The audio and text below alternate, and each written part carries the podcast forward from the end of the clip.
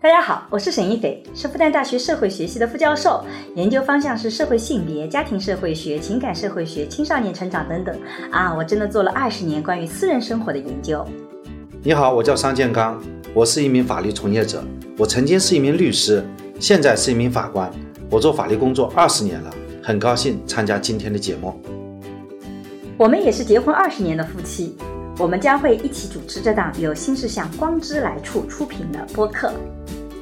在这档节目中，我和沙老师将会以男女不同的视角解释这个时代的爱情问题，从社会学和法学的角度探讨与亲密关系、婚姻家庭、社会性别相关的热点事件。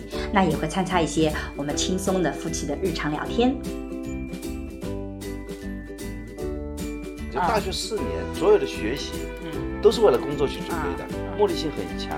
啊，我们那个时候不是说目的性不强，我们那个时候没机会有目的，也不知道自己想干什么。对，都不知道。都不知道，就反正就是觉得，就走向社会了，就是现在，反正爸爸妈妈不养活自己了。像，就那一年就是特别难找工作。为什么那年特别？那年难找，你现在看，我们是一九九九年嘛。对。一九九九年实际上是自主择业的刚开始的前几年。对。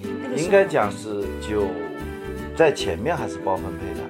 啊，双老师刚刚毕业的时候，一桌人吃饭，他可以从头至尾不说一句话的，就属于那种 很内向的孩子，不是孩子，很内向的大学生。其实最基本的就是听说读写，然后才有你这个专业的某些专业的技能。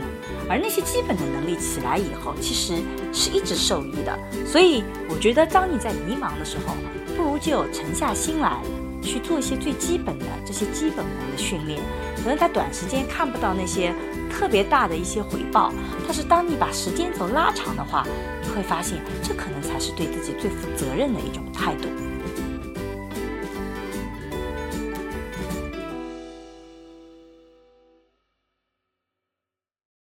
大家好，我是沈一斐。大家好，我叫商建刚，非常高兴参加今天的节目。什么叫参加？今天我们商老师主讲好吧？因为其实昨天我们复旦刚刚办好了毕业典礼，我的四个学生都已经毕业了，然后我跟他们拍了拍了美美的毕业照，然后也做了合影，然后他们各自都找了很不错的工作。但实际上在整个过程中，他们开始找工作到一份新的工作，我发现大学生有很多的啊忐忑，或者有很多的。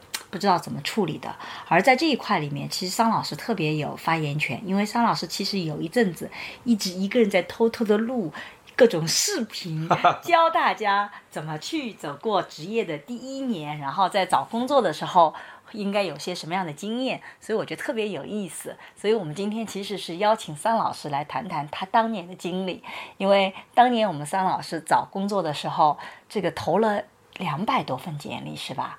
你还上了《大家有话说》那档节目，作为投简历经常不中的典型，就是分享一下自己失败的教训，是吧？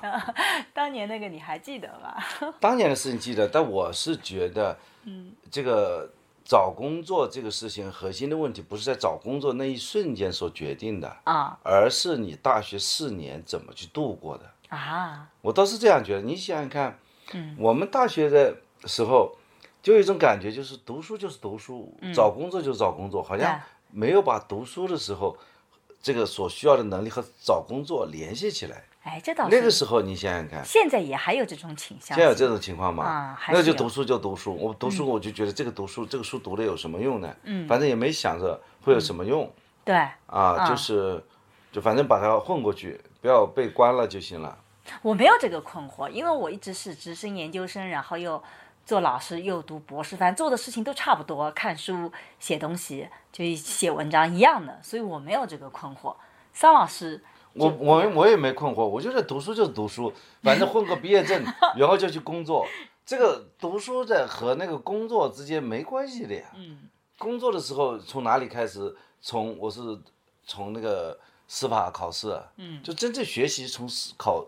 考虑好开始的啊，这其大学四年基本上都是混的。但实际上这个观念是错误的。我们现在回过头来看，这其实是有问题的。这个我当时也不知道他错，关键是说你在读书的时候，没有一个师长会告诉你你需要什么一些能力啊。我也没去实习，对，也不知道哪时，我是刚刚毕业的时候，对，去试用，原则上不是实习，是试用。嗯，但我这里一定要强调一下，我们并不认为说大学四年就是为找工作服务的，这个观点我觉得我们俩都是反对的。大学四年里面有其他更丰富多彩的生活，比如说谈个恋爱啊，诸如此类的。反正我们大学四年正好就是说，按照道理呢，就是现在可能。很多人是相反的，就大学四年所有的学习，嗯，都是为了工作去准备的，目的性很强。啊，我们那个时候不是说目的性不强，嗯，我们那个时候没机会有目的。为什么？那个时候就没有那种信息渠道呀。对对。比方说那个时候也没有什么现在的那种招聘网站呢，所有的这个招聘网五幺 job 那个时候都没有的。对对对。那么也没有这个招聘广告过来的。嗯。也不知道律师事务所门怎么开的。对。也没有这个律师事务所也招了很少的人的，因为律师业也刚刚开始。对。那时候不发达的，然后就是公检法也没机会去了解的。所以，桑老师分享一下，当时你投了两百份简历，都投了哪些？那个就是可能看到的就是两百份招聘广告吧，然后就每封都投。对，然后每封就投，就反正我也不知道。就是就把这个自己推荐信写好，然后就就就这种会场上一个个去交，对吧？投出去，然后有的还可以寄出去。啊，以前就是干这个事儿，找工作。对，因为你也不知道自己自己能干什么，嗯，也不知道自己想干什么，对，都不知道，都不知道，就反正就是觉得就走向社会了，就是现在反正爸爸妈妈不养活自己了，现在开始要工作了，要自己找工作，找工作嘛就到处去找啊，对，找的时候人家问你你的你的这个毕能能毕业吗？说我们能毕业，对，反正我们有一个本科毕业证，那么就开始去找工作了，漫无目的。但我印象中间，你当时第一个录取你的单位。是某个区的妇联，因为你在那边实习，作为男生很受欢迎。没有没有没有，这个你就被你误传了。又误传了就是说去面试了，只是拿了一个面试机会。啊，但是是就是某呃上海市卢湾区妇联，嗯，他居然给我一个面试机会，我不知道什么简历投到他那里去了。然后他就去面试，面然后说我就问他，就说我这个读书也是不错的，我们好号称是我复旦毕业的。他说：“这个其实不要紧的，我们这边就是缺一个男孩子，因为平时开会要搬东西，讲的很实在。那我觉得，哎呦，这个还有这个功能啊。后来，后来前提是你要考公务员啊，你考公务员。后来我公务员也没考取嘛。你没考过？呃，就没考，哎。对，没考过，我们俩都没考。考也没考取。”考不取的，因为没准备啊。对啊。很多人在去考那些这个很多的东西，我觉得也也不是差不多一年嘛。有些人是考，我们当时两批人在考。嗯。一批人在考研。嗯。一批人在考公务员。考公叫考公。考公，嗯。对，然后呢，各自有各自的培训班和体系，而我呢，就考公呢也也没没去考，嗯。考研没去考，嗯。我呢就是一天到晚就找工作。对，所以因为我就很清楚，我必须要工作。没钱，因为我家里没有办法供你供供我读书啊，嗯，对吧？我就只能去工作，所以我去找工作，还要养女朋友，还好还好，还有一个份工作，就是一个国有企业的法务，嗯，就是我问一下那个法务，我说蛮好嘛，嗯，这个他我们公司要招法务，就是那个巴士集团的，啊，我知道以前那个公交集团，啊，公交车公交车的，要去。然后说一个月月薪可以达到一千八啊，那个时候很高了。你月薪像不知道什么概念，反正就后来也后来就也没录取啊，也被拒了。没被拒，人家就没理你，对吧？还有一份工作是在广州的，广东，广东的好像是汕头啊，那边有一份工作，说法务打个电话给我。后来想想，连路费就觉得这个风险比较大，就算了。路费都出不起。对，那个时候就，后来找了两家律师事务所的工作。对。一家浦东的有一家律师事务所，那律师事务所做涉外所的。嗯。他那个主任呢，年龄比较大。嗯。那个英文，应该说还是不错的。年龄比较大的那一类英文的，他说要你要你英文怎么样？我说我六级考过了呀。嗯那么后来他说，现在我们律所啊招的那些助理啊，都只能算行政人员，因为你没有律师证。嗯。行政人员的收收入占整个律所的这个成本百分之三。嗯。这是规定的，因为当时呢律所不是像现在的合伙合伙制的。嗯。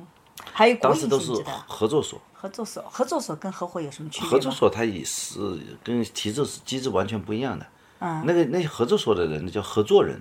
嗯。呃，合伙所的那个老板呢叫合伙人。嗯。就是说，真正合伙所呢，那些律师所的那些老板呢，他就是真正是能够拥有这个律师所的股份的。嗯。合作人呢，他就是属于类似于像集体财产一样的。嗯。他只是能够有比较高的提成，但是他的没有所有权。啊，他他哎，合伙人是有所有权的。嗯，反正还有国办所了，国办所那更更没机会进去了，因为他们也不找我。嗯，后来后来就找了我们现在的那个那个那家房地产的律师事务所。嗯，我印象特别深刻，因为当时你的主任是丁晓文律师，对吧？他对，那是后来找到他的。对，后来那个丁律师一直在说，当时找你的时候，就是因为到复旦来校招，然后看到一个眼睛很黑亮的。男生觉得长得不错，就瘦下来了。所以我们桑老师第一份工作其实靠颜值去。对，就发现其实，其实这个 真的就不知道自己我那么多努力，对，都没。把学分搞得还不错，或者说想和人家读书，就在面试的时候，人家就根本就没看。对。人家觉得。就一个觉得你有力气，是个男生可以来搬东西，要你了，就可以考虑你；一个觉得长得不错，就要了。对，一个觉得哎，你还不错嘛，就是。但桑老师其实当时读书还真是很努力的，因为从原来数学系转到法律系，我记得你最后一年是拿奖学金的。就挺不容易的，拿了好几次三等奖学金。对对，就我还毕业的时候是校优秀学生干部。对的。啊。嗯。但我就觉得，其实其实，在大学里这几年，嗯，其实和工作啊没有太大关系。嗯。就大学里面，就是没有太多的为工作去学习的，因为也不知道工作的要求是什么。对。哎，但我自己是觉得，我当时在大学的三四年级开始实习的时候，我有非常明确的目标。你是在政府机关去实习吗？对，我其实是有几个理想，第一个是做记者。第二是做广告人员，第三是做政府公务员。其实这三块都是我有兴趣的，所以我就在这三块都去做了实习。我找了一家广告公司，我当时觉得自己特别有创意，所以去应聘的是创意部门。但是那个公司的领导就觉得我特别适合销售。我当时就觉得销售比较 low，我就觉得他没有把我看得很高，我就特别生气。可是多年以后，我发现这个人很厉害。其实我觉得我还真的蛮适合做销售的，创意不咋地，销售估计还真是能做做。但是就当时就觉得，嗯，好像我是想做创意，你叫我去做销售拉单子，这种应酬不是我喜欢的，所以我后来实习就没有去好好实习，就然后后来又去劳动报做这个。这个记者，实习记者，实习记者，然后写各种豆腐干，然后也是觉得也还行，但是跟我想象中的记者也不太一样。然后后来又去做了挂职锻炼，就是当时做优秀大学生，我们去去，当时还南市区。你是属于人才工程？没有，那个时候还没有进人才工程。对。那个时候只是做一个实习，那个去去做的。然后我印象特别深刻，我应聘的那个，呃，我实习的地方是像类似于区委。区委这种秘书处一样，去办公室的，然后这个带我的老师就跟我讲说。我性格一定要改变一下，就我在那里特别活蹦乱跳，经常提问题，说为什么要这么做啊？就不能够另外一种做法吗？然后那个领导，这个就领导就不能够啊，先去说服领导吗？然后我带队的老师就跟我讲，你知道说服领导有多难吗？就那个我们是给领导写东西的，而不是要领导来配合你的。我就这样讲，领导就不能怎么怎么样吗？领导就不能怎么怎么样吗？所以就觉得我特别的不合适。对，就是没有认识到领导是很有水平。对 对对，然后觉得领导能不能够啊把这个话说的明白一点点？领导能不能怎么着？我经常提这种奇奇怪怪的领导的水平就是把他说的让你体会到 领导的水平很高。反正总而言之，那个最后组织部来找我谈话，说组织部还蛮需要我这样特别能组织活动，因为那个时候我们整个挂职锻炼的很多活动都是我组织的。但后来因为嗯，直升复旦做研究生人才工程了，后来就这些都没有去。但实际上，我觉得我最后的大学的那个，嗯，大三下学期到大四的上学期，其实对我人生来讲还挺有意义的，因为我把自己梦想的职业去尝试了一下。所以，其实等到我真的直升读研究生的时候，我内心里没有太多遗憾，就是因为我曾经梦想的东西我去试了。我知道他大概是怎么回事儿，发现他跟理想差的还挺远的，然后我就觉得比较死心了，我就就还是想读书吧，读书吧，就继续那个。所以我觉得这种尝试虽然失败，但是还挺有意思的，对吧？对。但是相比较而言，我的人生就比较简单，就一直做同样差不多的事情，然后。就这么一路比较顺利的过来。你想想，我们有很大的一个不同，就是说你有一个非常一个职业的理想，对，就是说你想干什么，做记者，做公务员，或者做这个，呃，广告广告行业，广告行业。我那就没有目标的，我没有想做哪个行业，我的目标就是赚钱，就哪个目标哪个行业能赚钱，我就能我就去能做，对吧？嗯。所以呢，就是所以我就不挑的，就不挑职业的。嗯。所以当时你还上了《有话大家说》这样一个节目，去介绍那个。啊，那年工作是因为要稍微补一下，就那一年就是特别难找工作。为什么那年特别？那难找？你现在看，我们是一九九九年嘛。对。一九九九年实际上是自主择业的刚开始的前几年。对，那个应该讲是九在前面还是包分配的。包分配，我们是。九一级还好像是包分配，我印象中间。就是前面。你想想看，我们大学的一年的学费是多少呢？一千四百元。对。我们是收一千四百元的第二届。对。就是说这个时候放放开了，收费贵，收费贵了。那么在我们之前，复旦大学一年的学费是四百元，还包住宿的。对，包住宿特别对吧？四百块，四百块的收四百块钱的这批人呢，他是工作是包分配的。对的。对我们呢，收了一千四，我们呢是自主择业。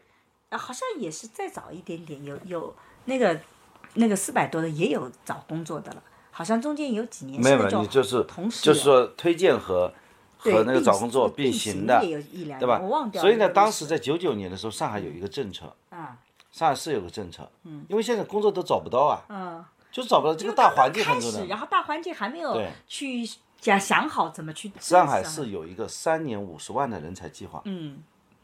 我不知道这个事。当时我们就是可，就说三年，嗯，就是如果是你大学生，嗯，你找到工作可以进户口、落户口的，嗯，就像现在，嗯，现在有上海又搞了一个计划，就是四所高校的学生毕业以后能够到一定的学校可以落户的政策。对，当时就有第一次搞了这么一个一个政策，对，就是可以落户，嗯，这是一个。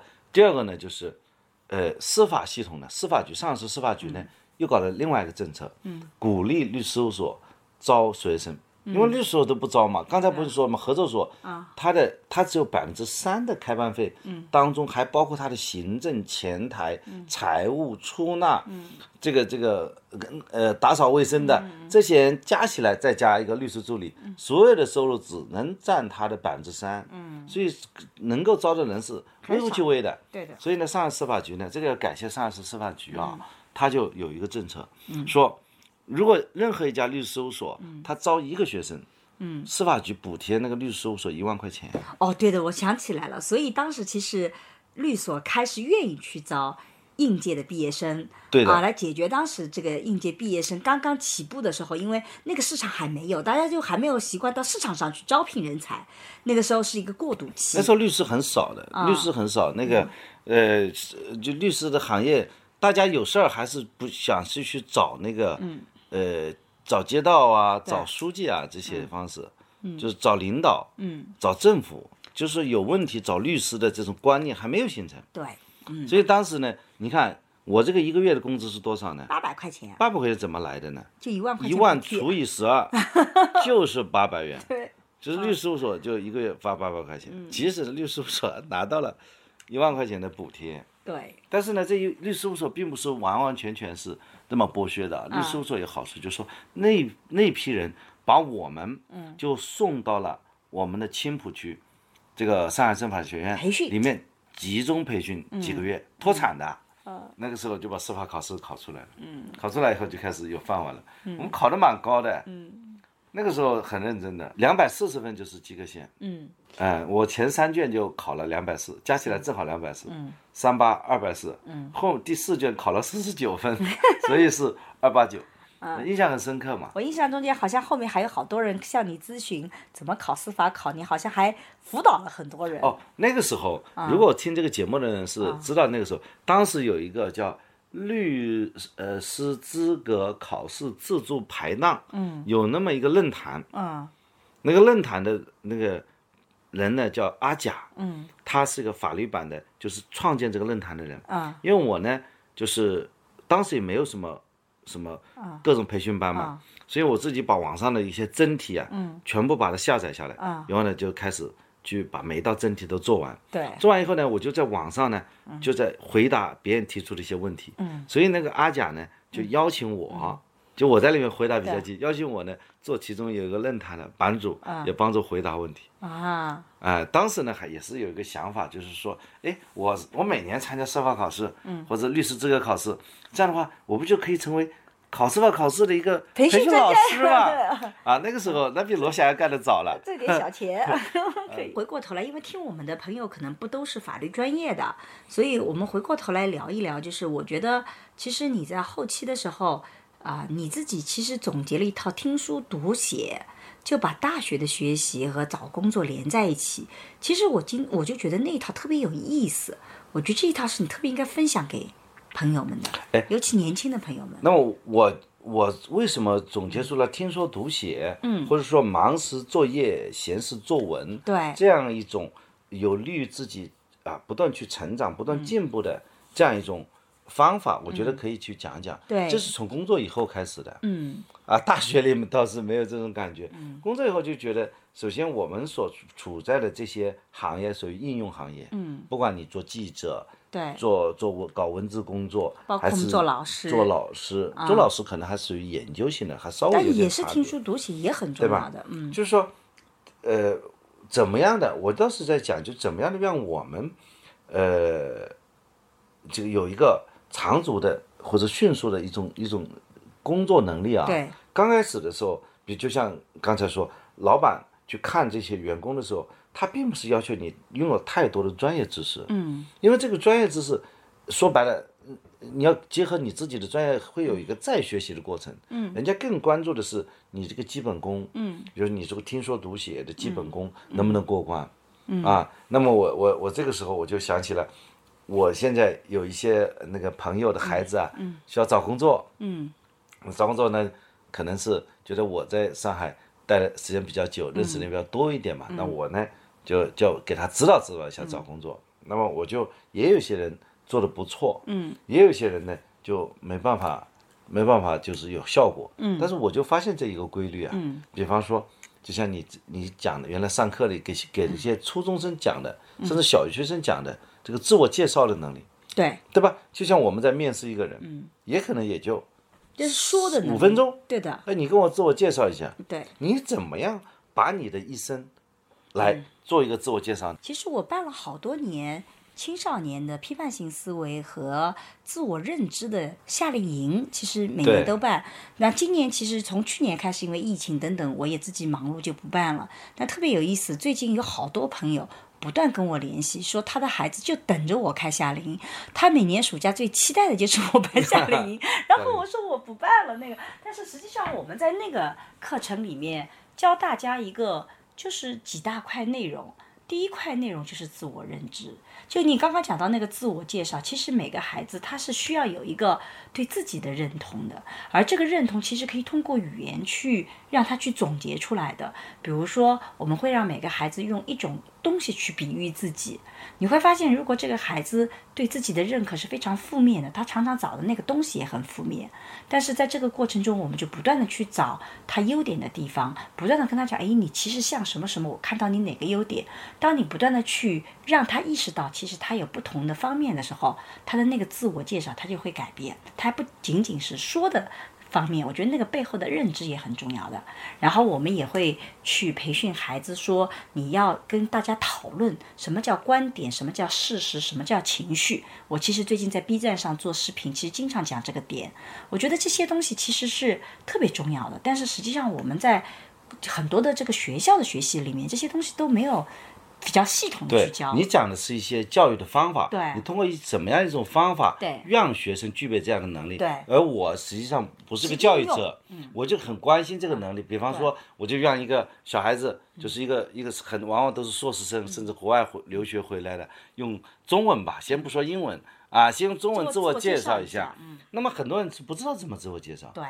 会有些人是读一下他的简历，对，用什么时间在哪里干嘛，什么时间在哪里干嘛，什么时间读了什么学位，那么我就我这我这个时候我给了他们一些指导，我说当你介绍你的经历的时候，你能不能讲一个故事，嗯，然后在这个故事里面穿插着你的专业、你的兴趣爱好、你的性格特征，对，对不对？你这个是特别好的培训，对吧？我们在培养孩子自我介绍的时候也是这么做的。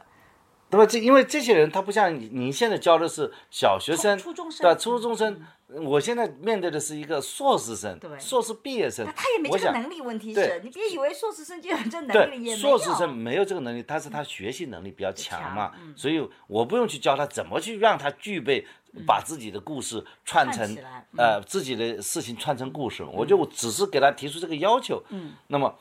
那么他讲的时候，我就觉得你这个讲的不好，这个讲的不好，一两次他不就会了嘛？对。那么往往通过这个这样的一种一种一种培训啊，对，很多人就就找到了这个面试的机会。嗯嗯。这是我讲的第一步。嗯。面试的机会。那我这个时候我就在想啊，为什么我们的很多人他连这样一个去去自我介绍的这个能力还需要训练呢？哎，对的，因为我们在大学里我们去反思的。从小到大，为什么不去培养这样的能力？是的，所以我就觉得大学其实并不是为职业发展去做准备的。但是职业里面的能力，我们在小学、初中、大学都没有去培养的话，我觉得这其实也是有问题的。就是我们不要走到另外一个极端，说啊，大学就是为你工作去服务的。实际上不是，因为工作里很多的能力，你大学是并不能够完全去覆盖的。但是那些最基本的听书读写的能力。的确，我们就做的不是很好，我自己也是这么觉得的。你叫一个学生做一个很好的自我介绍，他不会的。我就经常讲，所谓的自我介绍，就是在芸芸众生中间，你要让别人记住你。你站起来说我叫什么什么，我没有了，谁能记得住啊？你好歹把你的名字引申一下，讲个故事，讲你的特征，这样我们一看到你这张脸，看到你，我就能知道你叫什么，这才是自我介绍的目的嘛。但是其实大部分的学生没有这个能力的。对，但也许这可能不是大学的职责吧。大学就是给你植入一种理想，一种灵魂，啊，培养你这个高尚的情操，让你这个不断追求这个美好生活。但是你在飞的过程中也得要落地啊，有的时候。这也许这就是应该是交给职业职业培训的，但至少就是说缺少这个职业培训的啊。对。但我觉得。这是第一个能力。第二呢，当你拿到了这个面试的机会以后，别人跟你聊聊了以后，你觉得不错，接下来别人肯定会就是跟你进行考试嘛。考试除了一些专业的考试以外，还有一些基本的考试，就是你的这种文字表达的能力。这文字表达还不是说写那个八股文的能力啊，这个写八股文的能力到其次，是写应用文的能力。对，就是说你怎么去把一个一一篇一篇。这个我这个时候想起来了，那个前段时间我们复旦大学法学院的那个郭健教授荣休了。对对对，这个这个这个呃，很多人很多人对他这个非常的爱戴，我我也是呃受惠于他啊。嗯。就是当时呢，他是这个法律系的分管教学的副系主任。嗯。我在数学系，我提出来呢要转到法律系去读书。嗯。这个时候他在面试我。嗯。那么他就。拿了一个杂志，随便拿了一本杂志，然后呢，挑了一篇文章。他说：“你帮我看一下，然后我马上过来跟你聊。”他是跑那去是端端杯茶啊什么之类。他说：“你跟我讲解一下这本这篇文章讲什么？嗯，这个中心思想是什么？嗯，他实际上是考你语文的知识嘛。对。那么，呃，我反正不管怎么样，我什么内容我已经忘记了，反正最后。他说是 同意我去法律系了，同意我去法律系。就转系转到法律系。对，然后多年以后呢，我在跟那个郭建教授呢聊的时候，啊，他就说了，他说他还记得这件事情嘛？他说我当时为什么，呃，这个同意你来法律系呢？是因为你给我写了长长七页纸的，你是写转系的理由的一封信。嗯。啊，第二呢，我就看了你一次，嗯，那么他然后他就比较调侃我，就是像你这样的人呢，要么呢就是聪非常聪明的人，要么就是个变态。所以呢，呃，我们的这个，而且那一年他对这个湖北的有一个师师兄啊，嗯，就是在他们系的表现不一样，嗯，表现的不是特别好，所以他对我们是有有这个有有有忌讳的，啊，有忌讳的，因为呃，复旦大学法学院不在湖北招生。哦，那年，因为有因为有著名的武汉大学法学院啊，武大法学院就把在湖北招法律系的学生，所以法复旦法学院不在湖北招，这几年又招了，这是我以后开始又招了啊，所以呢，这个先例啊，师兄啊，还是很重要的，对吧？你你个我做的不错，大家开始就在声援。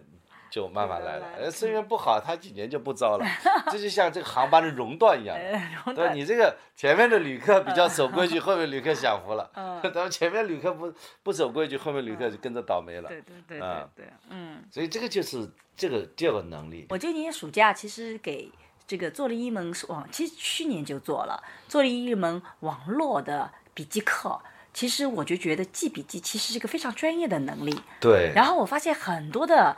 小朋友或者是成年人都不会记。我们现在不讲小朋友，我们讲成年人。成年人就是我，包括初中生、高中生、成年人都不会记笔记。什么叫海绵式笔记？什么叫淘金式笔记？我发现很多人没有这个概念，所以我专门做了一门课。如果大家有兴趣的话，可以关注这个我们的优势累积公众号，或者是一菲有话说的公众号。你在这里面应该都能看到相应的广告。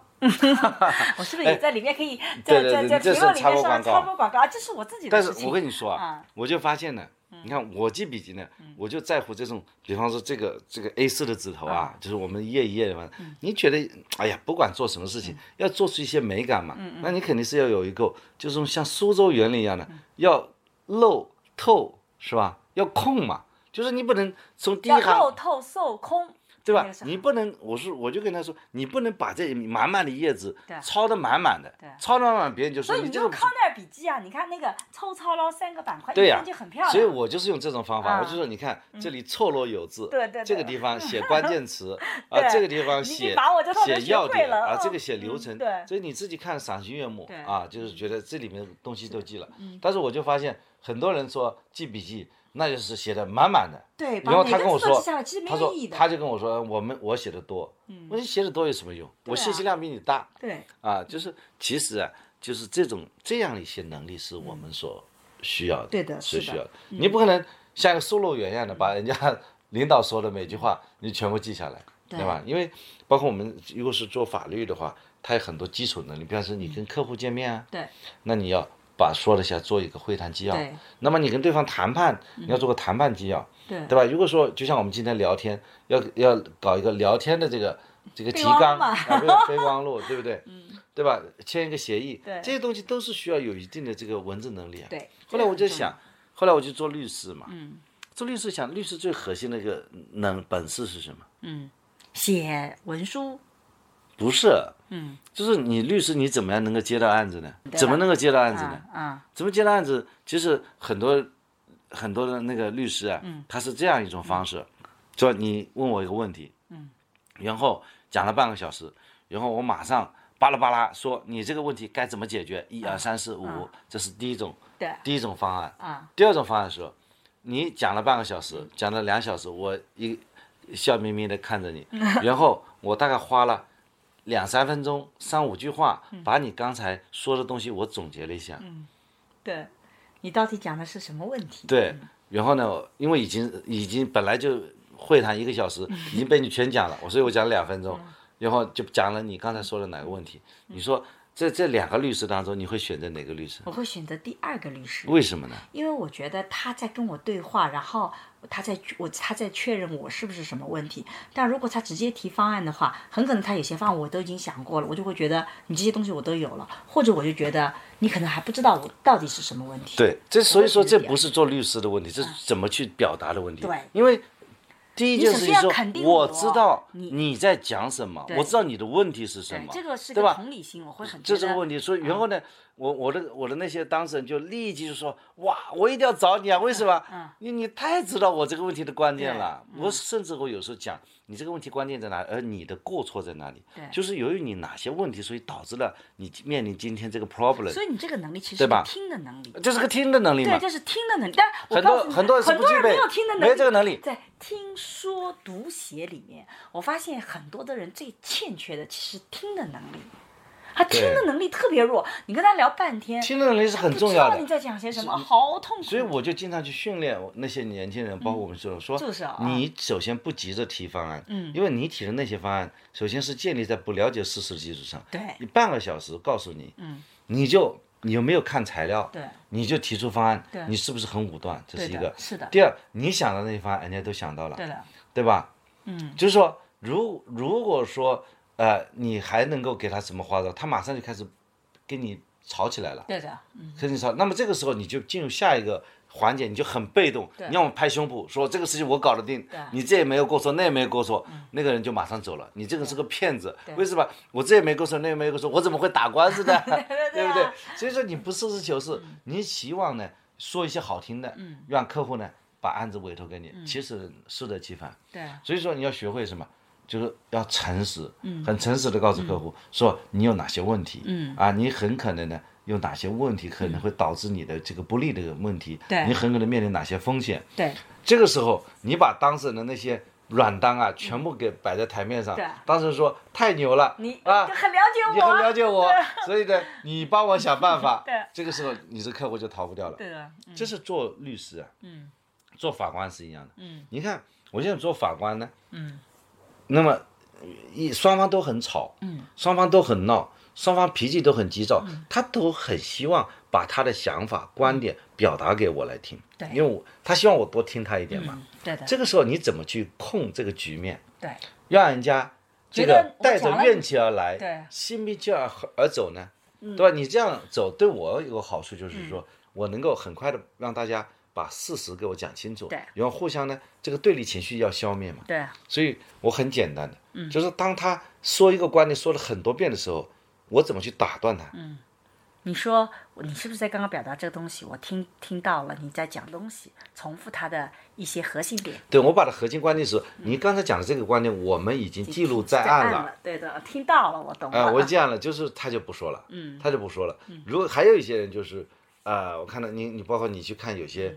情况有些法官他不是这样做的，嗯，他就是啊，你听懂了，听懂了，你去讲下面的，他就会觉得你态度不好。你不要说了，你不要说了，你不要说他拼命要说，嗯。然后你然后对方对方要说，对方你说你也不要说了，那么双方跟你一起吵，那么实际上双方对你都不满意，所以这个这个听的能力是很重要的，而且听要包括两个方面，第一你的确要听懂，第二呢你要让别人知道你听懂，对。那个很重要，这很重要，知道吧？就这个能力其实是。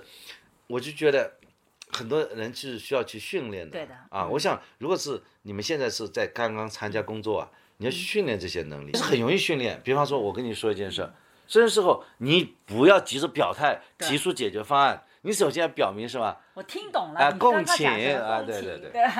这是你这跟你讲的又是一样的，对吧？对啊，家庭教育其实也在讲这个东西啊。然后接下来呢，要训练一个就是说书面的表达。对。书面表达写的能力，写的能力呢？其实它不是说有那么的，那么的这个这个深奥啊。对，不需要写的文字像小说家一样的那种生动，也不需要写像散文一样优美。其实它能表达你的想法，能就我觉得那个写的。我当时提了四个一的，我自己总结四个一。好。就是一句话。嗯。啊，一句话，一段话。嗯。一篇文章表达一个意思。嗯。什么意思呢？就是说，你表达的这个观点在这个地方出现了，就不要在下个地方出现。你不要这说一遍，呃，再说一遍，再说，比如重复的不行。你就表达一个观点，在一个地方。然后呢，你所有的东西啊，你是比方说这句话讲这个什么什么东西，它一句话就是一句话。你说完了以后再说下一句，对吧？你是两两层意思，你分成两段不要紧的，就是你就不着急，就是慢慢说，啊，慢慢说。那么现在做法官也是的，就是说你是不是刚才说的四个意思？嗯，一二三四，他说是的，嗯，再也不说话了，他再也不说话了。讲完了。他觉得他讲你讲那么多，我把总结是四个意思吧？写下来四个。我已经把你记录在案了，你还有什么要说的？啊，没说的啊。然后他再补充，我说这个是可以归类到第二类，第二个意思的。嗯。那么这样的话，很多呢就是，通过这种方式，通过一种聊天呢，就建立了信任。对。建做律师的时候，建立当事人对我作为一个能够帮助到他的人的一个信任。嗯。做法官的时候，我觉得当事人也会信任我，觉得你是一个好法官，嗯，你是一个能够听得懂我讲什么的，讲什么能够维护我这个法律公平正义的那个法官。哎，那为什么要读呢？读怎么解释呢？在这个能力里，我觉得读是，我现在现在现在我们家小孩他们都不朗读，嗯，我当时呢是因为你也知道我有个有个背景就是。我原来是数学系的，数学系后来转到法律系，因为法律系它毕竟是需要去写嘛。就现在我，呃，我每年至少四篇的这个 C 刊论文发表啊，文章发的比我多，真是。的。我开始掌握了这个写作的套路，嗯，我发现掌握了这个写作套路，它也不是那么的难。我讲讲啊，就是说，这个就是你这个整个一一句话的结构，嗯，一句话这个一句话的结构，主谓宾啊。这个这个这个动词副词这些东西啊，它遣词造句啊，它有一个有一个语言的风格。这个时候我就开始去读金庸的书，嗯，哎，我就去朗读他的书，因为 你想我读古龙读金庸，那我发现古龙他就是赚稿费嘛，他这个省略号啊，短句比较多吧，就像我们现在小细分法这个这个什么对吧？这不适合有些我们法律的东西。但是你看看金庸先生的书。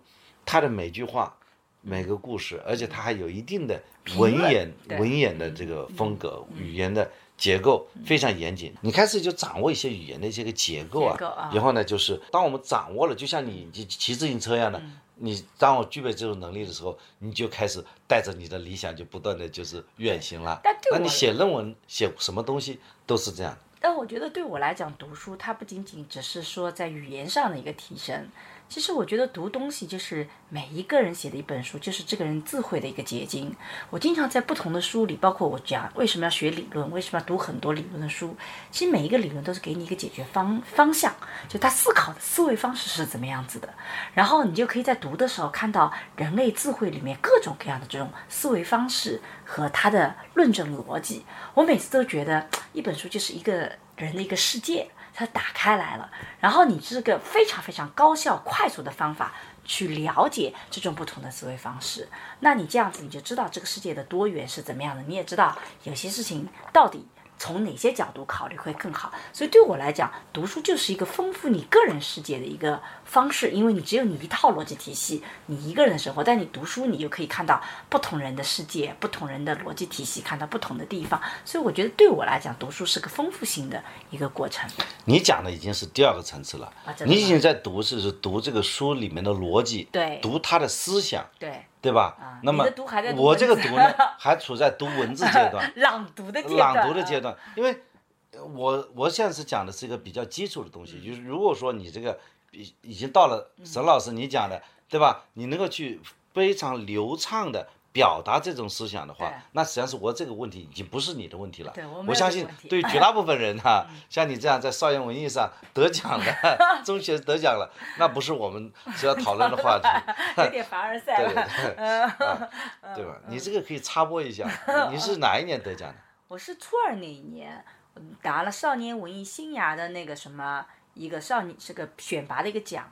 呃，写了一本什么十元钱的，但他在少年文上，他在少年文一个副刊上，然后就嗯，反正被选拔为少夏夏令营的人。当时当时那个呃，这个呃，秦文俊还是我们的老师，把我们从全国各地大概挑了二十个学生，初中生都是，也有几个高中生，然后到上海来。就搞吧，搞了一个夏令营，所以我我从小是喜欢写东西的。对，你是你属于那个文科嘛？对，我的周记就是每天写，每周写好了以后，就所有的语文，所有的文语文教研室都是阅览的，就所有人都看一遍。所以我们的老师别人都批分，就我不批分，只写一个阅字，就是因为他批分了以后，会有人有不同意见，所以他后来就跟我讲，我不批了，因为大家 就觉得这篇明明写的比上一周好嘛，或者这周没上一周好，就有很多争论，特别有意思。哎，我在读书的时候，我就有这种感觉，我原来就是数理化，数理化基本上都满分嘛。对啊。对吧？这个像像考试数理化都，而且我可以把这个数学啊，就是卷面非常整洁，就是这个等号等的非常齐 啊，就是我们画圆就不用圆规，自己拿个手就能够画出一个圆来，就是呃这个草稿纸也弄得非常整洁，所以我们所有是不是忍受儿子这种卷面非常难受？就是我们就是能够做到什么呢？就是说在理科当中，他没有。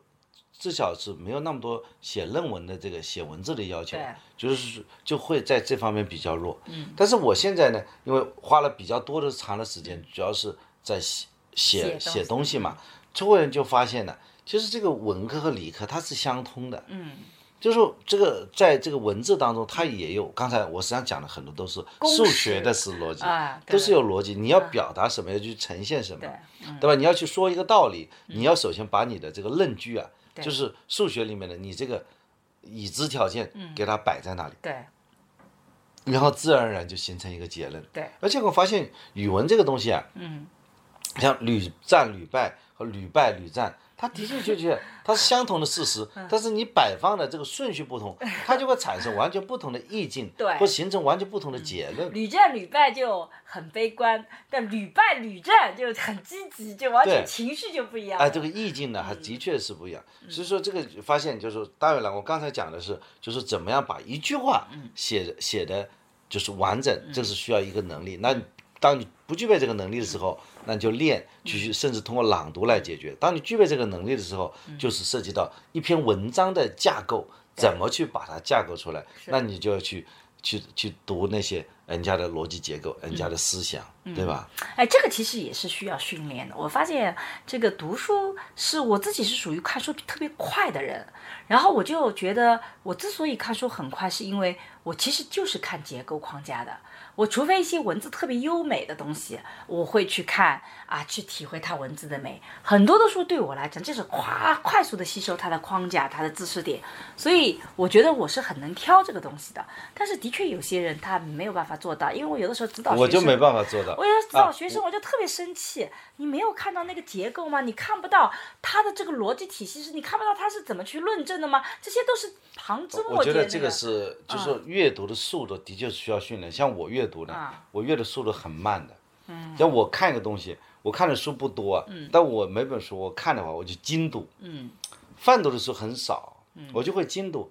比方现在特别有了这个互联网，有了这个电子版本以后，看一个东西我会去查，就是比方说这个人物，我会把这本书当中这个人物出现的场景这一条线给它捋出来，啊，这条线捋出来，然后去去搜索一下啊，去看一下百科啊，那这个别人对这本书的介绍，甚至说呃这个看看别人的分析。这个才帮助我去理解这本书。那我看小说的话，就看专业书，看专业书的难度啊，因为我看小说的话，平均就是一小时一百页左右，我的速度基本上是可以的。三百页的书，我大概三个小时。那我不跟你谈了。就我看书看得很慢啊，我就觉得看完以后我还要慢慢的品啊，就 这段非写的非常好，然后。看的不错，还拿个笔给他敲下来。但我我也会有好的书，就觉得这这段写的很美，我就把它记下来，抄下来。我我也有这种书，觉得三百呃三百页，我三个小时看完以后觉得很好，我会再重新翻一页，把有些重要段落、重要想法都重新记下来。我也会做这个事儿的。在这个也是可以训练。对，你看上面看的话，你无非是攫取他的思路，攫取他的思想，嗯，对吧？大概这本书讲什么，我已经都知道就你要知道嘛，对。但我觉得要看这本书要讲什么呢？你根本不需要自己去看三百页，去看别人的解读就行了。啊，那个就不一样，那个因为那个会遗漏很多细节。我看东西很喜欢看细节，就那些细节的描述是常常最能打动我的。我只是速度快，但我会并不遗是这样的漏细节，我细了细节不遗漏。这就是因为对我们这样现在阅读速度不不快的人，就会有这种方法。我看别人的解读以后，就带着这个解读再看一遍书啊这本书我是反复看的。对对对啊，最近我在看《红楼梦》嘛对，天哪，我反复在看。初中看掉的书籍。对对对，我们我现在每个每个年龄呢，去再看同样一本书啊，你就不是说我以前没看过，我以前也看过，不不，我证明你从来没有看完过。看没看完过，对，对你没看完过包括我现在看，我不见得是从第一章开始看，我是从其中的一章节开始看对，然后是按照人物线来看。对那么这样的话，就是嗯会读出不同的心得出来。对，他还读出了贾雨村是个糟糕的法官这个结论。哎，我们下次专门做一次啊，这个贾雨村这个人为什么他那么坏？我说我对他怎么样利用他的掌握的法律知识来做坏事？嗯，他这里面用了哪些的法律的规则？哎，这里面就讲讲得很有意思不知道。大家有没有兴趣？我就我说我没有兴趣，因为我都插不上话，所以我把这个选题给毙了。对，其实为什么今天特别想让桑老师聊聊听书读写？其实因为我自己在培养学生，然后呢，学生也会面对就业。我一直在想，大学本身的确跟职业之间它不能完全挂钩的。像这种职业所需要的一些技能，我们在大学是没办法改给的。但是大学里面能给什么东西，是大家到了社会上一定能用得到的。因为我是社会科学，我们人文社会科学不是理科，理科可能有另外一个逻辑。我觉得人文社会科学的专业，无论将来做什么工作，你刚刚讲到的听书读写，就是最最核心的思想能力。也就是说，如果你说你发展自己，你要提升自己的能力，你到底提升什么？我们现在就觉得学个英语啊，然后去做点什么考考试啊，这个其实我觉得最基本的能力就是那个听书读写。我觉得我自己在培养学生的时候，就在想，大学的学习和培养如何和他的长远的职业能力相匹配。我觉得我们其实不是为他的职业这些专属技能去服务，但是听书读写这四个基本能力的重视其实非常重要的。很多的学生都会强调自我发展，要自我怎么成长起来。我觉得与其去学很多的所谓什么心理学啊、自我调试啊等等等等，不如把这些听说读写的基本功练练好。我觉得那个是最最重要的。我在这个做律师的时候带很多助理，嗯，包括现在法院里有很多实习生来，我就感觉啊，嗯，其实这个里面有两个方面是都很重要。第一个方面就是带教老师，嗯，就是说你老师对学生的指导是非常重要的，嗯，所以我们我们说我们朋友们找工作，嗯，如果是你到一家企业去，大不管不管大企大企业或者说做什么工作，你跟着那个师傅是很重要的。对，这个师傅他自己的人品、他的工作习惯，直接决定了你的基本功。对，因为你天天抢听说读写重要，假设那个师傅你写了一篇文章，师傅改不改，他也看不懂。他看不懂他就行了，那你就很难提高了。你必须要去训练。所以说，我觉得找工作啊，第一个是看师傅，你跟着一个好的师傅，我也很感谢。对，我跟着一个很重视文字能力的一个老师，所以呢，呃现在我提出来这些概念，有些都是我们老师讲的。对，第二个呢，就是学生还真的不一样。嗯，因为我在平时法院里有实习生嘛，都是那些硕士生过来，到我这里来，主要帮我干什么呢？做基础的文字工作，把材料都写好了，怎么子把里面的关键要点、关键事实，把它按照这个判决书的格式把它整理出来。嗯，有些孩子呢，他就很聪明。嗯，比方说我我不可，因为我还还要开庭啊，还有很多事情嘛。我一个上午去看他一下，下午去看他一下，看他之后，他马上跟我说，哎，关于这个问题，你看这个地方这样写，这样这样写，商老师你怎么看？那我告诉他，他就他原来呢，他把这个地方就是不知道怎么写，他把它标黄摆在那里，然后一问完以后他就写了，他把其他他能写的都写了。也有些孩子呢就不一样了，这玩意儿他有一定，我问他怎么样，他说我发现一个问题，我东西做完了嘛，他就没做，他做不下去，为什么有些人会做得快，有些人做得差呢？嗯，就是同样的学生，我就不懂了，这个什么情况？但我为什么有些学生我一看能力蛮强的，嗯，就是说他能够很快的，我我给他相同的指导，他很快就能适应，但有些孩子就做不到，为什么？我觉得有的时候恰恰是越功利的孩子，有的时候他反倒发展的不好。其实功利在我看来并不是个负面的词汇，功利常常是目标感特别明确，我想做件什么事情，对不对？所以他是更加有斗你这个努力的方向的。就在我眼里，功利不是个特别糟糕的词汇。但是为什么完全以目标型的这样的孩子，往往反倒发展的不好？就是因为我觉得他缺乏了这些基本功的训练。因为就像你刚刚讲的，你训练他写这些东西，他在短时间内他看不到成果。就听说读写这四件事情为什么难？为什么很多人知道它重要也不愿意去做？就是因为短时间看不到成果，你不知道自己在写。你没有看到这些梯度的进步，不像学英文，我考四级、考六级、考专业八级，我慢慢知道我是怎么在进步的，所以我会有成就感。但是我写，我今天写了一篇文章，明天写了一篇文章，我都不能够保证说我今天写的是不是比我两年前写的好，我不见得有这样的自信心。他没有那个梯度，我读，对吧？我除了速度能稍微加快一点，能自己感觉到，也不见自己能感觉得到，我并没有感觉到我的变化。听就更难了。我听懂别人和没听懂，我都没有任何标准体系，所以我觉得在今天这个时代，这些最基本的东西，它有的时候就是因为看不到那个及时的效果，很多人就坚持不下去。很多人是需要及时的回馈，他才能坚持。就像你讲现实的利益和长远的利益，对，就像我这一点我有一个新的体会。我有有一个场景，嗯，我当时在做律师助理的时候，嗯，我的任务就主要是写，对，所以在那写，写的收入很低呀，嗯。以后呢，我们有一个我们这个同学，他呢就经常到我们这个办公室，他是另外一个事务所的，到我们办公室来晃晃。他为什么晃？他又出来了。他去搞这个工商调查。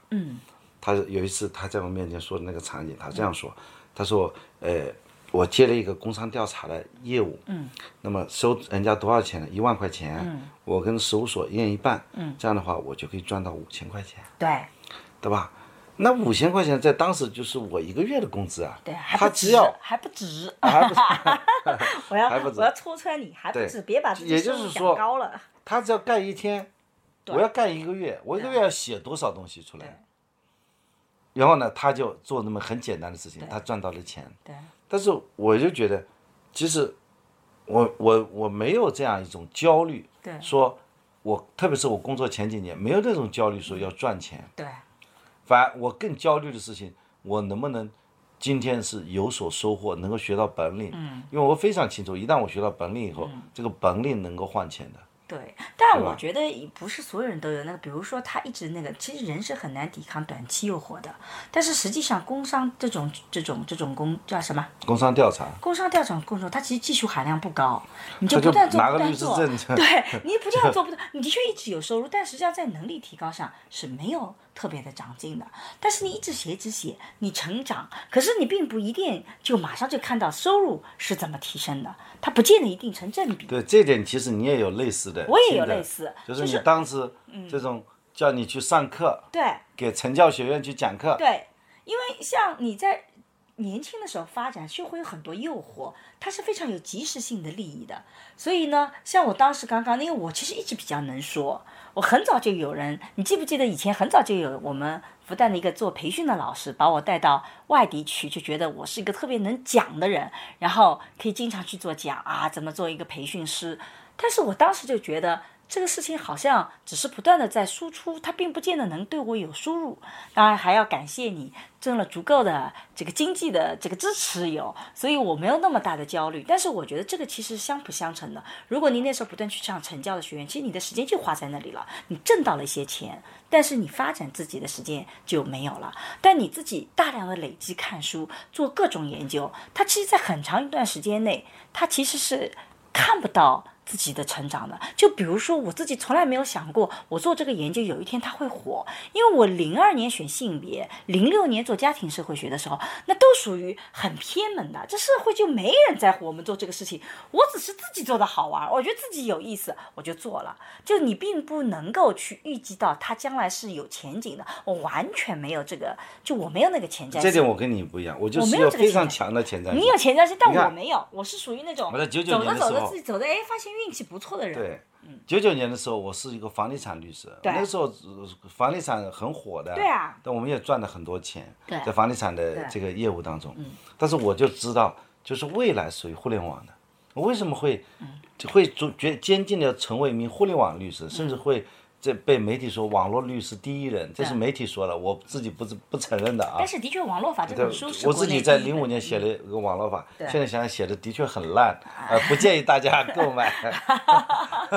这个这个反向打广告，呃，的确是要揭短，但是相信没有抄袭，一每个字是自己写。对，就是因为都是把自己的职业心得写出来嘛，这个想法，没抄袭是做到了啊，你挑我毛病挑不出来，但是。这个学术水平不高，我也承认，因为现在毕竟过时了嘛，很多都是比较比较当时的一些想法啊，比较前沿的一些东西啊前。但是我们当时呢，就听到一位呃老律师啊，叫朱淑英律师，他现在还在这个律师业务当中做得很好的，他他就说了，他说你们年轻人呢，应该是要找一个新兴的领域。对，他说你看，他说我原来是建工集团的一个。好像水泥匠是这样，从那里出生，一直沿着这个随着建筑法啊什么发展，他搞建筑房地产业，所以他做的比较早。嗯，那我就觉得这个这个观念很好。我说要做什么一个业务呢？是这些人是不会做的。那么做互联网的业务，对，互联网那个时候我是跟着互联网一起出来成长的，嗯，对吧？所以我就开始做互联网的业务。是的。所以呢，虽然呢，这个互联网业务刚开始不赚钱，但是一直把它作为所有兴趣的爱好。对。当时我就觉得。因为这个没钱嘛，没钱我就书还是要看的，所以我经常到书店去站着看书，一看就看一上午。嗯，书店很讨厌你这种人，又不买书。看完，基本上把一本书看完。那个时候就是看，就是你说的，就是泛读，看观点。但是呢，如果这本书当中有那么一个到两个观点，觉得是不错的，我会把这本书买下来。嗯，买下来以后，立即呢就写一本类似于像读后感这样的一篇文章发出去，发出去稿费可以赚到五十块。那么这样的话，把书的费就赚回来了。对对对。当时应该说，现在想想还是对蛮正能量的一种创新啊，就说不去说去赚那种五千块钱，因为很我觉得那个工作是没有价值的，嗯，就是不会带来。能力上的提升的，所以我不高兴去干这样的事儿，也不去去承揽这样的事情，也不去收秀。我基本上是不去不去拉案子的一个人。嗯，所以呢，就通通过什么呢？就是文章就是自己的一张名片。嗯，通过写文章。后来我记得刚刚开始自己在独立做律师的时候，我的业务怎么来的呢？就是有一些文章，豆腐干文章，有些当事人拿着那个文章。过来，来说我看了你写的这篇文章，你这个观点是我要的，所以我就找上门来了，那么就找你，啊，这个小案子就就就这么来的。哎，当时我怎么那么一个小律师，怎么有机会发表文章呢？嗯。那就要感谢互联网了。一个是不是那个时候媒体非常发达？你还记得？嗯。什么报纸都有啊。对对。那时候叫《城市房地产时报》。啊，对对对对对。房地产发展，房地产时报出来，时报那里面的编辑也是大学毕业生招进去了，法律编辑，那正好认识的。对。没人在上面写。啊，你就自己写。没人写，我就我在上面写。嗯。但你看你写的好，按照他的格式写的好，他就给你发。对。是吧？就是说。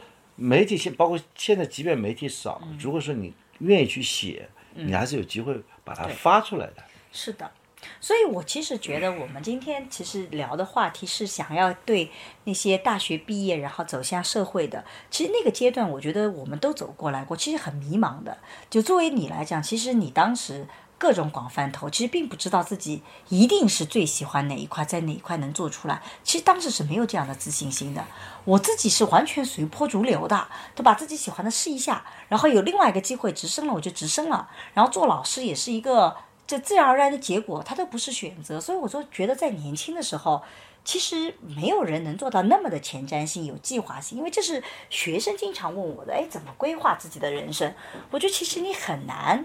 规划的那么详细，很多时候，但是我觉得有一点是很重要，就是我们一直在整个的过程中，一直没有放弃掉自己能力本身的培养。听说读写这方面能力，我觉得我也是一直没有停止过这方面能力的成长。虽然我以前写东西写的还不错，可是后来重新要学学术的东西，其实我也是学很多东西的。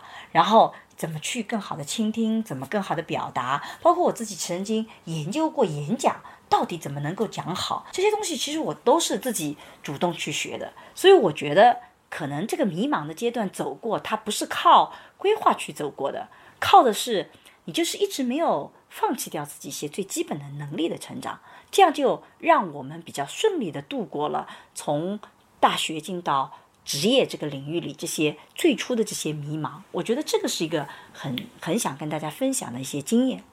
我觉得吧，其实嗯，很重要的一个点就是你要去找到那个让你值得学习那个人，就刚开始或者是事儿，不是。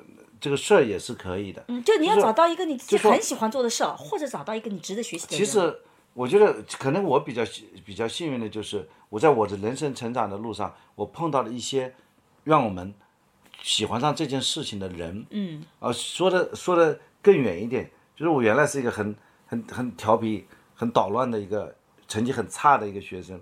我的成绩为什么好呢？是因为我有一个数学老师。初中的时候。初中那个数学老师王国平老师。嗯。啊，这王平老师已经英年早逝，呃，这个很遗憾。就是说，碰到一个好的老师，他就能够让我对我自己充满了信心，然后成绩得到了飞跃。嗯。那么到了参加工作以后呢，碰到的那个丁孝文老师，对，他就会。把他自己的人生观、价值观输出给输入给我。丁老师是个非常正的，他希望你不要加班。对。这但是呢，要照顾老婆，回家还要这个在回家的路上要买个西瓜。我觉得这个对你的影响就特别好。对啊，然后呢，同时呢，就是说他主要的展示自己专业的方式，主要是写文章。对。写文章就忙时作业，闲时作文，也是他跟我说的。哎，我觉得这是比较适合正面，适合那种就是说有长聪明。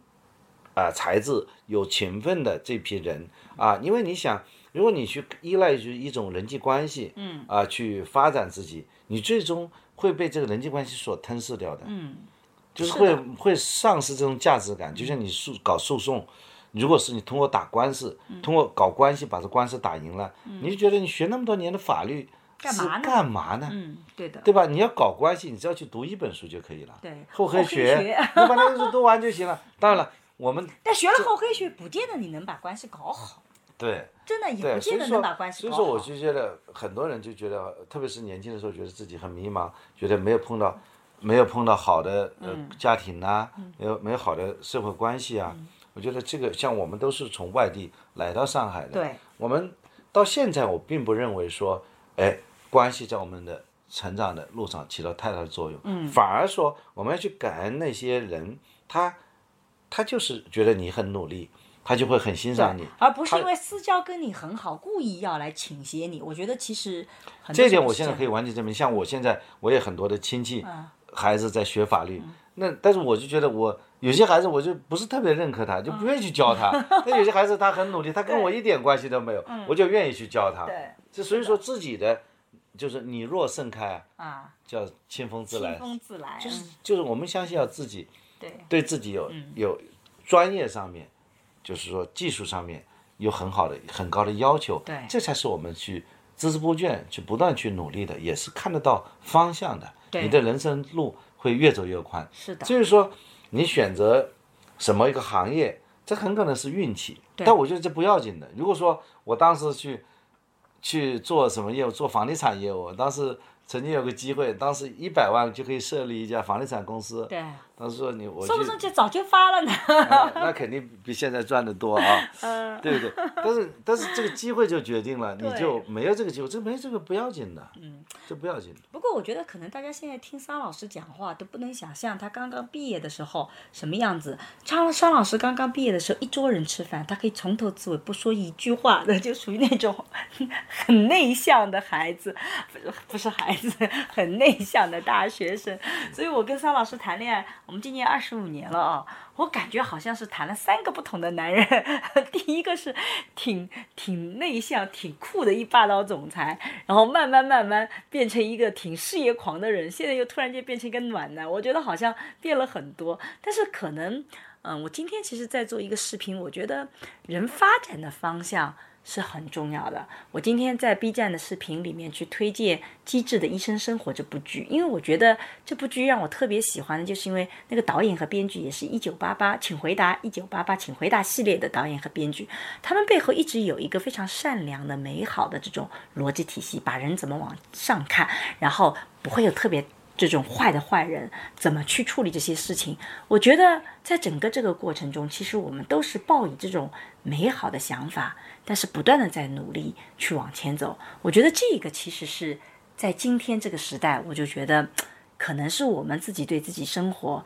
比较满意，而这样也是到了四十岁，因为那个片子里是四十岁。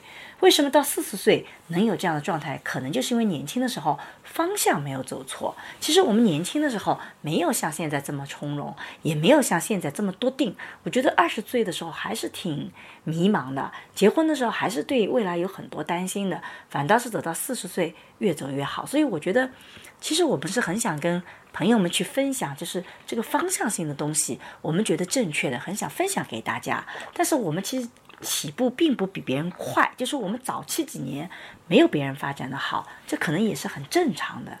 如果你讲到这个层面上，我谈几个我自己的想法啊。嗯。第一个阶段，就是我工作的前七年。嗯。那个时候目标很明确。嗯。就是努力挣钱。呃，要要要有本领。嗯。什么叫本领？就是你把话说得清楚，听得懂，能够别人这个很很很擅长和别人沟通。嗯。同时呢，别人提出的问题呢，能够给他帮他找到答案。对，嗯，这个七年完成这个任务特别不容易。这七年要完成这样一件 事。啊，因为对桑老师来讲，从理科转到文科，这个是很艰难的一个转型。而且，你也不用去担心什么人际关系。嗯。因为。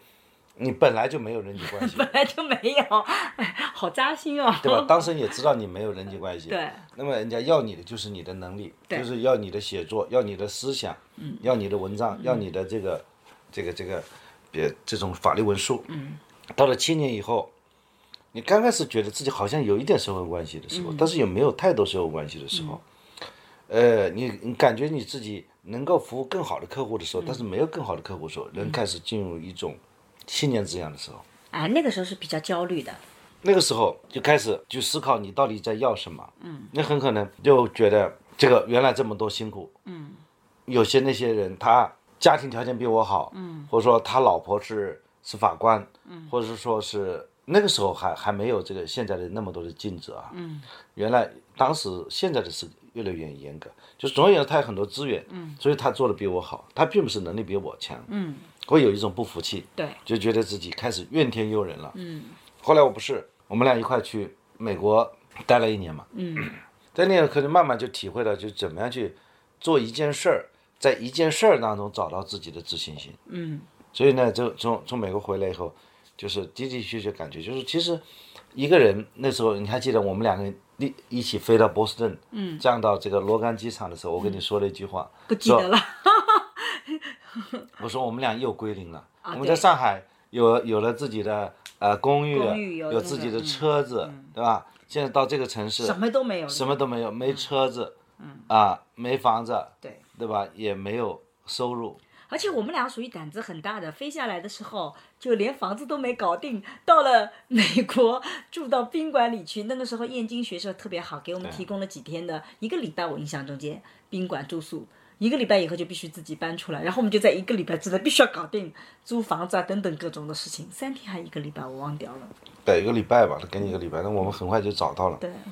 这个时候我们就体会到有一点，就是说，其实我们是不是可以把自己归零？嗯。我是归，如果归零的后，我现在的这样一个上健康，嗯，这样一个生意费，嗯，能和毕业的时候那个时候相比，我是不是有条件做得更好？嗯。因为我比原来有更多的经验，对，所以我们后来就经常清零。嗯，其实我们的人生还经常经常，我而且不太害怕清零，就是我觉得随时随地，如果有一些意外，我觉得我我我我们都应该能站得起来，就那个，因为现在的我比以前的我，我觉得是更好一点点的。然后你第三个阶段呢？到了第三个阶段的时候，我就觉得，好像自己的这个。各种方面的积累到了一定程度的时候，更加就要意识到，其实我们在这个社会上能够做到的事情是反而是非常有限的。哎，就反而看到自己的局限性。对，我也觉得有。就慢慢服输了。对，还真是服输了，不是躺平，是服输。我觉得。就是我要去接受自己的平凡。对。接受自己的，就是我我我接受自己的不平凡吧？怎么说呢？嗯。这好像矛盾，就接受我现在这样做，我在我自己的本职岗位上，嗯，能够力所能及的做到最好。嗯。你比方说，我现在办案子，嗯，我至少让双方呢。这个不会不会对我不满意的，嗯，让双方都认为，嗯，你是公正的，嗯，我把这个事情做到就可以了，嗯，至于在这个大而化之有什么社会价值啊、社会意义，我们不去想它，因为说白了，我能够把这个做到，我呢年龄也到了一定程度，我稍微 稍微对自己好一点嘛，稍微自己就是不要去加班，我在上班时间把他这个活干好，有更多的时间回归到家庭里面去。但我不会想说，哎，这样去搞搞个花头出来，什么搞个新闻，或者说立个什么功劳，嗯，没必要了。就是说，你只要把手上的这些事情啊，只要做做好，做到我们的对象满意，不给不给我们的当事人添麻烦、增加负担就行了嘛，对吧？这个反而对自己有信心了。我也不在乎说，哎，要去当个什么干部啊，或者是干干些什么事啊。我现在就是对我自己。来做这份工作，把这个工作做好，该做的工作做到位，对不该做的事情工作不要去做，那么就给自己一个空间嘛。对，我觉得我跟你其实有点像，但又有不同。就是我在年轻的时候，希望得到大部分人的认可，就希望自己做的让就身边的都满意。而我现在是服输服在哪里呢？我觉得我永远只能让一部分人满意。而我就让这部分人满意就可以了。也就比如说我做很多的视频，我觉得总有人骂我。我以前老觉得，就以前年轻的时候会觉得这些人骂我得去改变他们。我现在一点这种想法都没有的。我觉得如果他骂我，他就不是跟我一个类型的人，那就让他骂吧。我也不准备去改变他。我只要对那些这个比较欣赏我的。也希望跟我一样有积极幸福生活的人，能对他们起影响就好了。所以这是不是也是一种服输啊？现在其实你更不容易。说白了，现在在公共表达这个空间啊，难度都是非常高的。所以在这个时候，你还出来去讲啊，没有，甚至说这个还能够坚持下来，我觉得首先是非常不容易。但我自己内心里是做好被打下来的准备的，因为我觉得。呃，之前我们也聊过，其实我自己做性别研究，我觉得女性在公共领域作为知识分子，结局一般都不太好，因为人们并不喜欢一个教你做事、教你做人的这种老师形象的女性。所以，如果同样是男性犯一个错误，比如说某些字词读错啦，或者错别字特别多，或者某一个领域他自己不太了解，自己发声了，可能发的不那么专业，可能相对来讲，女性犯这样的错误会被打得更厉害。我在过去其实，在研究的时候看到很多这样的个案，所以当我有这样心态的时候呢，我觉得我反倒好一点点。就是你总是不断在接近有一天你被打下来的那一刻，但你没打下来之前，你就继续这么蹦跳着吧。你不知道哪一天你遇到一些问题，或者你总会遇到一些你无法你无法控去克服的一些问题，无法去控制的问题。但我觉得其实也不用担心，为什么呢？只要你带着一种。一种内在的想法，你表达的的确是你内在真实想表达的，你不是带着目的去表达，是啊，对不要去带节奏的，对吧？能做到，就我不太有人能改变我。如果在这种情况下，就是说你只要你做这个表达或者做这样的工作，它是不基于一定的目特定的目的性的，那么这种情况下，哪怕最后遭遇到。你自己无法控制的这些情况，我们也接受，也接受。所以，我们其实今天因为是很想跟年轻人分享从大学到学工作，我觉得整个历程，其实我们回顾我们过去的二十年，就我正好是正好是差不多零二年工作嘛，到现在两零二一年正好十九年。你你你你是九九年，正好是二十一年，二十一年，二十一年都二十二年了，对吧？你是二十二年，其实我们回过头来看，其实我觉得，呃，这个过程是越来越服输，但不躺平，对自我意识也是越来越清晰的过程。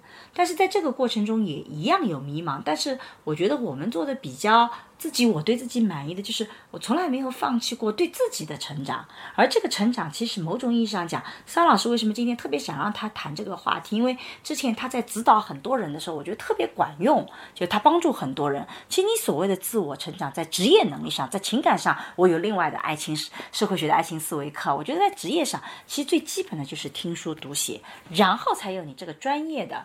某些专业的技能，而那些基本的能力起来以后，其实是一直受益的。所以我觉得，当你在迷茫的时候，不如就沉下心来去做一些最基本的这些基本功的训练。可能在短时间看不到那些特别大的一些回报，但是当你把时间轴拉长的话，你会发现这可能才是对自己最负责任的一种态度。对，其实刚开始呢，就是说，如果你要很有幸，不管是。呃，做了一件你感兴趣的事儿，或者说遇到一个你喜欢的的老师，你都是要好好去珍惜他，你享受这个做这个事情本身给你带来的一些快乐。对，是你就就像那个打怪一样的，你每天呢就就会提升你的这种能力，能力提升，你就会有自信心。对，但我也得承认，其实今天的年轻人可能相比较我们当时大学毕业，情况是更加的。艰难一点点，房价很高，然后就业的压力可能跟我们当年也一样大。虽然我们当时是市场刚刚启动，但是机会呢的确也多。就是说，但是现在呢，市场是了就人力资本的市场是成熟的，但是机会可能也是。竞争更激烈，所以，我我的确是觉得，我们其实没有办法完全给到当下的年轻人这个更清晰的一个指导。我们的有些经验可能并不适用于所有的人，但我们只是作为我们过来人的经验，我们其实特别想分享。包括我们做很看很多身边的例子，就能够放下一些功利，更好的去。准备你自己一些人生最基本的东西，我觉得那个方向其实不会错的，不管在哪个时代都不会错。人嘛，他是一个时代中的人，嗯，人很难去跳过这个时代。对，每个时代有每个时代的福分吧。对我们当时也羡慕人家家庭背景很好的，我觉得我也羡慕的啊，尤其是作为我一个有点虚荣心的人来讲，我也羡慕的。只是 走着走着发现，可能自己要的东西你越来越清楚。反倒是道路越明确，对，所以可能对年轻的朋友来讲，不知道我们今天这样分享有没有特别的意义啊？但是。嗯，我我们很希望在评论区里面听到你们的想法，我们也很想知道你哪些困惑是我们可以帮你一起来去讨论和解决的，这也是我们特别愿意做的一件事情啊。我们有的时候这些经验只是个人经验啊，它不具有什么所谓的代表性，也不见得都是正确的，但是。我们自己很真诚的把我们的经历跟感受分享出来，那要不要或从里面能拿到些什么东西啊？完全取决于听众朋友你们自己的一些想法。你干嘛搞那么多免责声明呢？啊，我最近一直在被攻击，教人太紧张了。太紧张。其实我我我觉得吧，这个这个老是就是这个自己说话不腰疼啊。你你已经到了中产阶级了，你说话不腰疼，我就啊前一阵子老被这个攻击。他可能是没看懂，没看懂。我们我们我们当然非常理解。啊，不过播客上的听众没有。这个这个播客上的听众特别好，我们没有遇到过。因为我们自己身边也有亲戚孩子啊，都在那去找工作，找份工作不容易，而且收入也不高，能够。解决自己的呃租个房子啊，呃租租一个合合租的房子啊，能够吃饭就不容易了。这种情况是很客观的，呃现实存在的。嗯那么现在怎么办呢？嗯你不能说我给你拿出一个方案是三年买房，给你个方案五年买房的方案，这不现实的。是的。但是你说因为不能买房，我租房我就不能活下去啊？嗯可能是这一代人的一种常态。对你还得要怎么去？开心的活着，对，是的，是吧？开心的去活下去，而且你还得要去从工作当中怎么去提炼自己，找到乐趣，这才是，呃，这个我们要表达的想法，对，对吧？所以我们其实就希望更多的朋友能够一步步走向幸福，能够过得过得越来越好。这其实是我们的啊，做这一期节目的想要去去努力的方向，是这样吧？对，哎，我跟你说啊。我们有一个上一期有个朋友，他有一个节目啊，有一个回应呢，特别好。啊，这个朋友叫呼哧呼哧，呼哧呼哧。嗯，他说，呃，分享一下我自己的一个很小很小的经历。我以前是一个很不喜欢在互联网上发言的人，但是我在考研的时候听到了一个观点，让我非常认同啊。然后呢，他说，大家知道互联网上有很多喷子或者键盘侠，嗯，对吧？如果我们因为逃避或者其他原因选择不发声的话，那么所有人这么想了，互联网上就没有。理性的声音了，嗯，所以呢，呃，他偶尔呢会在互联网上发表这样的观点，嗯，然后呢也获得了很多不同的观点，让他耳目一新啊，嗯，那我觉得这也是非常好的，是不是？开始从利己到利他了，对的，对吧？他这样的一个一个表态也是非常好的，嗯，还有一位说他也很喜欢。围城中的造型美，哎，这是张老师特别喜欢的。是成熟，嗯，又没有失去纯真的性情中人，嗯，比方鸿渐更适合做朋友者。我觉得在互联网上就可能找到我们自己的乐趣。同道合的人，嗯，我也觉得这个播客的整个环境我还是很喜欢的，所以大家也都非常理性，啊，然后大家也听出来我们桑老师最近嗓子不太好。这个声音有点问题啊，但是我们桑老师还是很坚持在做播客，不容易啊。哦，还有一位同志啊，他叫羽凡，他中午做了一个梦，梦到我的婚礼邀请到了沈老师、桑老师，在我的婚礼上表达我想要的爱情，并且沈老师、桑老师都送上了祝福，感动的哭了。醒来发现自己真的哭了，并且心中那份感动和温暖还在，希望这份感动温暖还可以温暖沈老师、老师啊，我也觉得的确温暖我们啊，继续温暖我们，而且桑老师看到以后马上就发给我看。嗯，好的，那今天的播客就到这里，我们下次再见，拜拜，拜拜。最近我和孟尝合作了一档付费播客，在二零二一聊性别。希望能帮助你打开对性别的想象力，做更自由的人。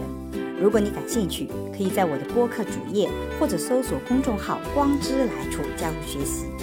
我和新世相也合作了一门社会学爱情思维课，希望能帮你提供对爱情的结构性观察。如果你想要更系统的去看待亲密关系，也可以在公众号“光之来处”加入学习。如果你需要咨询跟亲密关系相关的问题，可以在公众号回复。知识星球或者咨询，我会来回答你的困惑。好啦，今天的播客就到这里，谢谢你的收听，我们下期再见。